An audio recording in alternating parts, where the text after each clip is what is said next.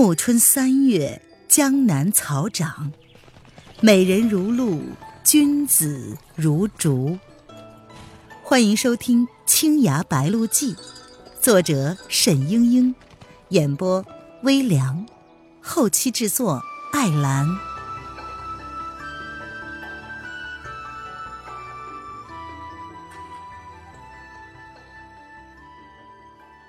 第十二章。黎黎的身世。沈轩问黎黎是不是姓蒋，这本是随心之举。可是黎黎听了，却是秀眉一挑，她惊奇的问道：“啊，你怎么知道我姓蒋？我又不曾告诉你。”旋即，他想起在山谷之中，沈轩就已经说出他祖父是天台蒋听松。当然是早就知道的了。李丽想到此，不觉面红，嗔怪道：“是谁将我的名姓告诉你的？”沈轩说：“我只知道你姓蒋，并没有听说过你的名字。你若不想让我知道，我不问便是。”黎黎轻哼了一声，并不答话。过了一会儿。沈轩发现他用树枝在地上画着什么，低头细细的看去，却是两个字“灵谦”。沈轩轻轻的问道：“你叫蒋灵谦？”他点了点头，忽然发现沈轩一笑莞尔，不免的微怒：“你笑什么？我的名字很好笑吗？”沈轩摇了摇头，道：“嗯，不好笑，只是女儿家的，这样的名字很特别，呃，倒像是，倒像是，像是个尼姑的法号，是吧？”沈轩只好笑而不答。蒋灵谦叹道：“唉，其实，爷爷本来是想让我出家的。”怎么会呢？你道他必然舍不得是吗？其实我也不是他亲生的孙女。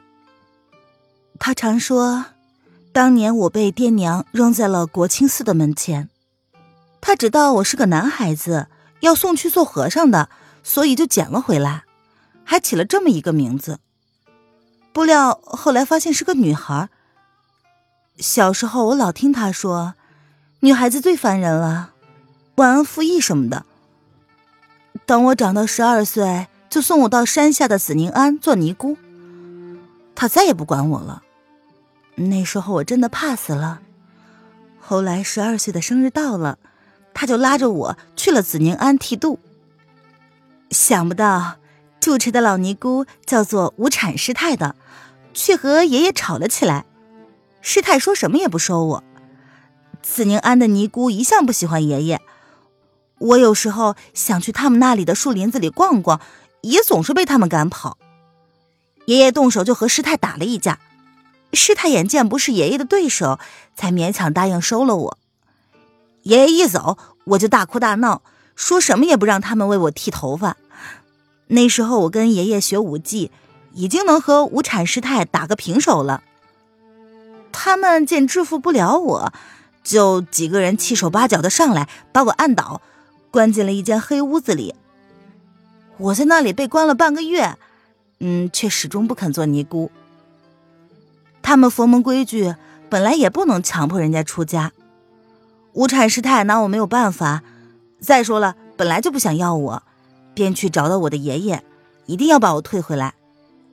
两边磨了许久，爷爷没有办法，只得让我回家了。哦，好险呐！嗯，又幸亏天台山上寺庙虽然多，尼姑庵却是独此一间。爷爷多年前就给自己立下了一个古怪的规矩，无论如何也不肯下天台山一步，所以他想送我去别处的庵院也是不可能的。做尼姑的事儿呢，只好渐渐作罢了。嗯，不过。爷爷却足足三个月没有理我。蒋灵谦顿了顿，他又说：“ 不过那一回，无产师太说我是小妖女，这是我头一次听见人家这么叫我。不料后来我下了山，几乎人人都在背后唤我小妖女，这也真是奇了。沈轩看见他说起往事，语气虽然淡漠如常，眼中的神情仍是流露出凄凉寂寞之意。一时，他也想不出话来安慰他。蒋灵谦又道：“其实爷爷他，他也不是真的讨厌我，他对我还是很慈爱的。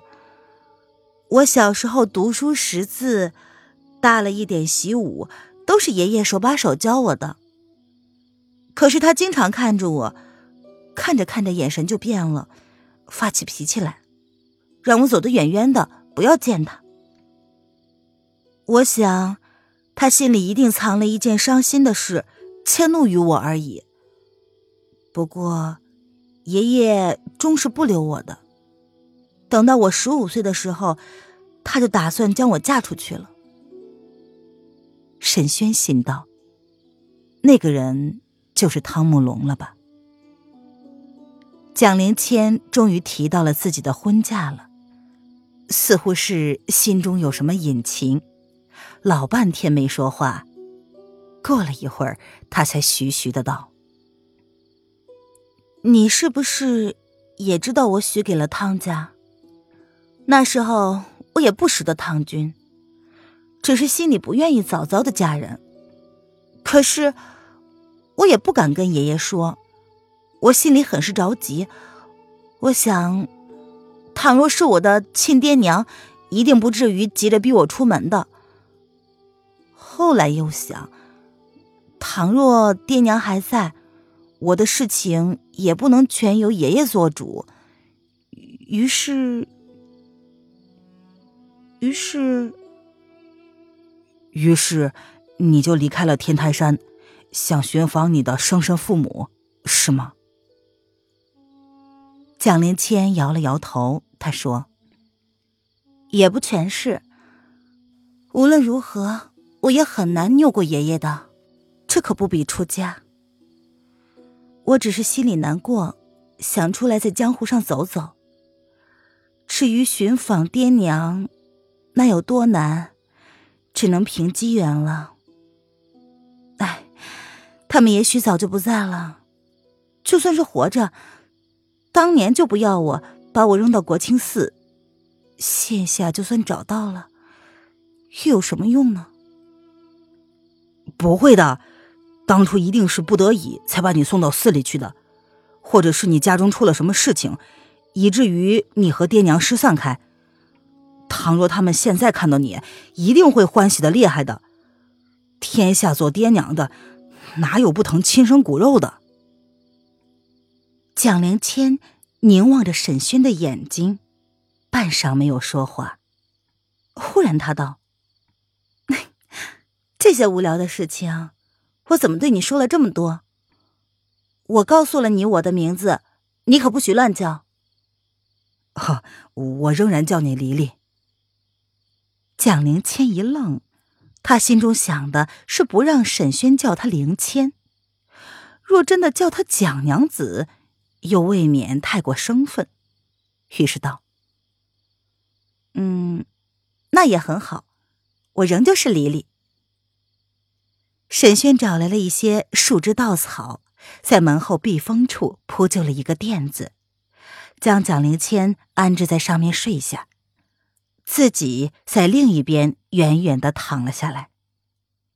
此时已经是二更天了，走了一日，身上十分的疲惫。可是沈轩现在却偏偏睡不着，心里想着蒋灵谦的话，久久平静不下来。您现在收听的是由微凉演播的。《青崖白鹿记，更多微凉免费小说尽在微凉微信公众号微凉有爱。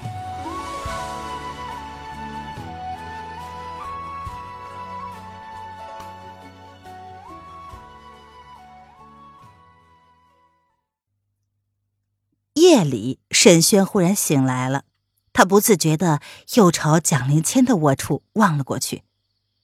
那张草垫上空荡荡的，没有人。沈轩一惊，跳起身来。他四下看了看，并没有蒋灵谦的身影。他心里着急，点燃了一支蜡烛，举着四周照了照，又在庙堂前前后后找了一圈，仍是没人。沈轩一时心乱如麻。黎黎他不告而别是为了什么呢？这么晚了，脚上还有伤，又是到哪里去了？难道是回到钱九那里去了？但是黎黎白天的言语中已经露出了与钱九决裂之意，根本没有回去的意思呀。沈轩走到门外，夜风冷冷，长河渐没，周遭是一片的寂静。一两只寒鸦仍在枯枝上啼叫。别是出事了吧？我还是得找到他的下落。沈轩心中主意已定，就沿着那条山道继续的向前走去。匆匆忙忙向前奔了也没多远，眼见下面正是中山脚下的市镇，但是镇上火光冲天，一片混乱。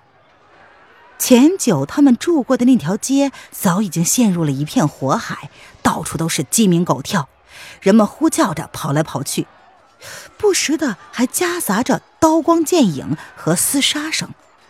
沈轩暗道：“不好，如果黎黎在这里，说不定会出事的。”当下他更是不加思索，就着火光向前九的住处摸了去。前九的那座宅院几乎全被大火吞噬了，人早已经跑光了，烧断的房梁噼里啪啦的掉了下来，热浪灼得沈轩的脸上发疼，他心中一片迷茫，正要冲到火中去看个究竟，忽然发现那一边的断墙之下蜷缩着一个人影，那人怀中抱着一件东西，一动也不动，也不知道是死还是活。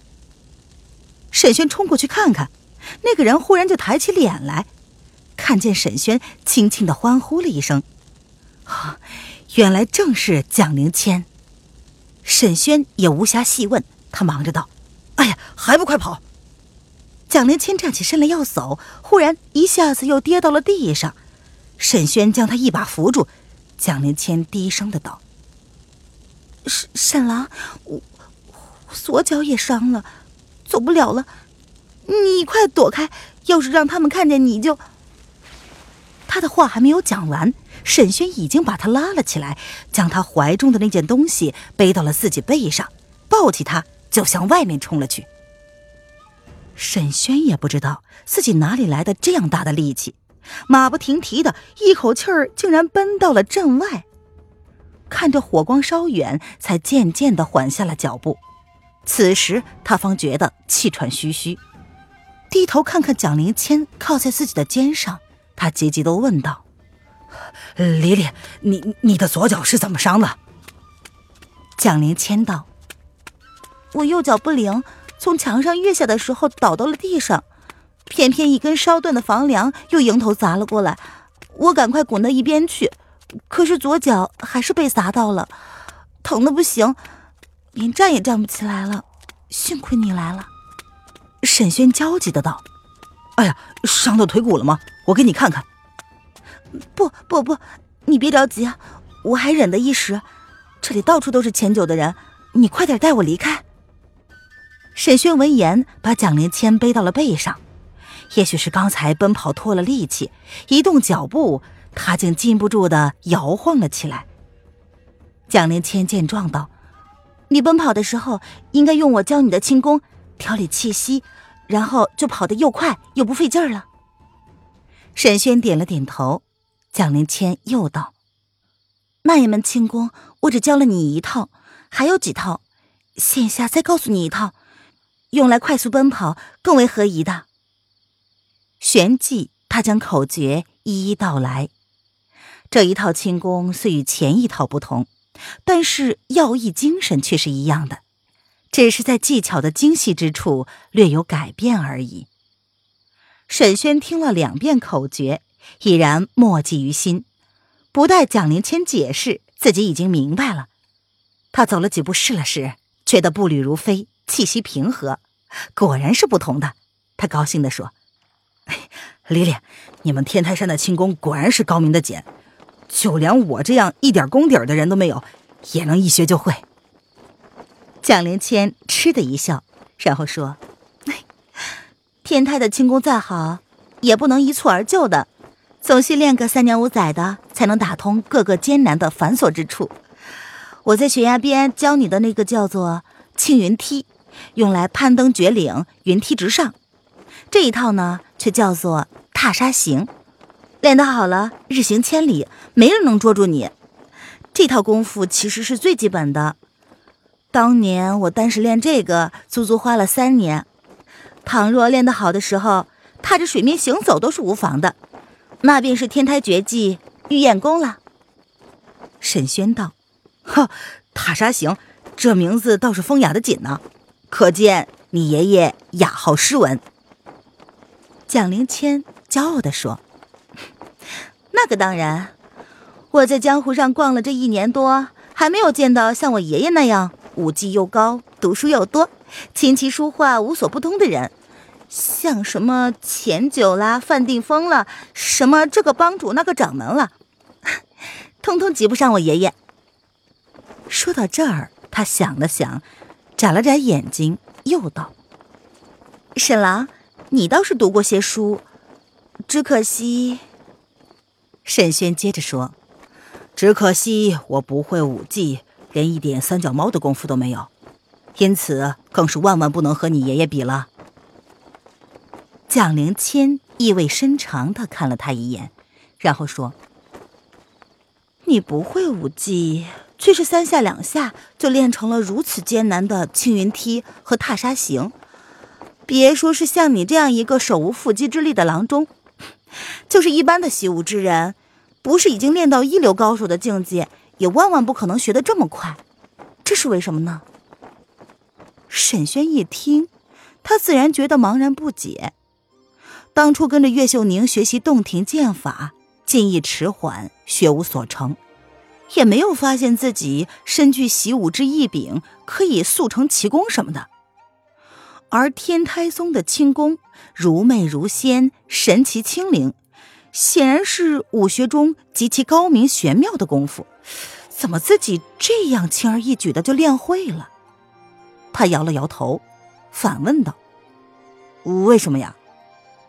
蒋灵谦一脸的不相信，只是笑眯眯的说：“我不知道啊。”沈轩看着他的眼睛，滴溜溜的瞧着自己，意思不过是：“你可别装了，我早就知道了。”沈轩的心里更是糊涂，他说：“李丽，我真的不知道，你告诉我吧。”蒋灵谦正要说什么，忽然听到一声断喝：“什么人？站住！”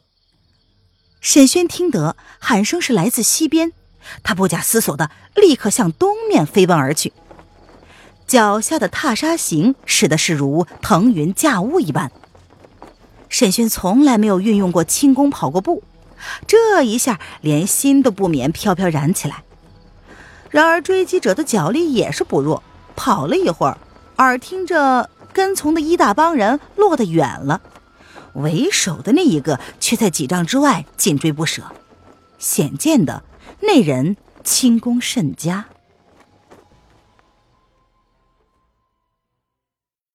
亲爱的听众朋友，本集播讲完毕，感谢您的收听。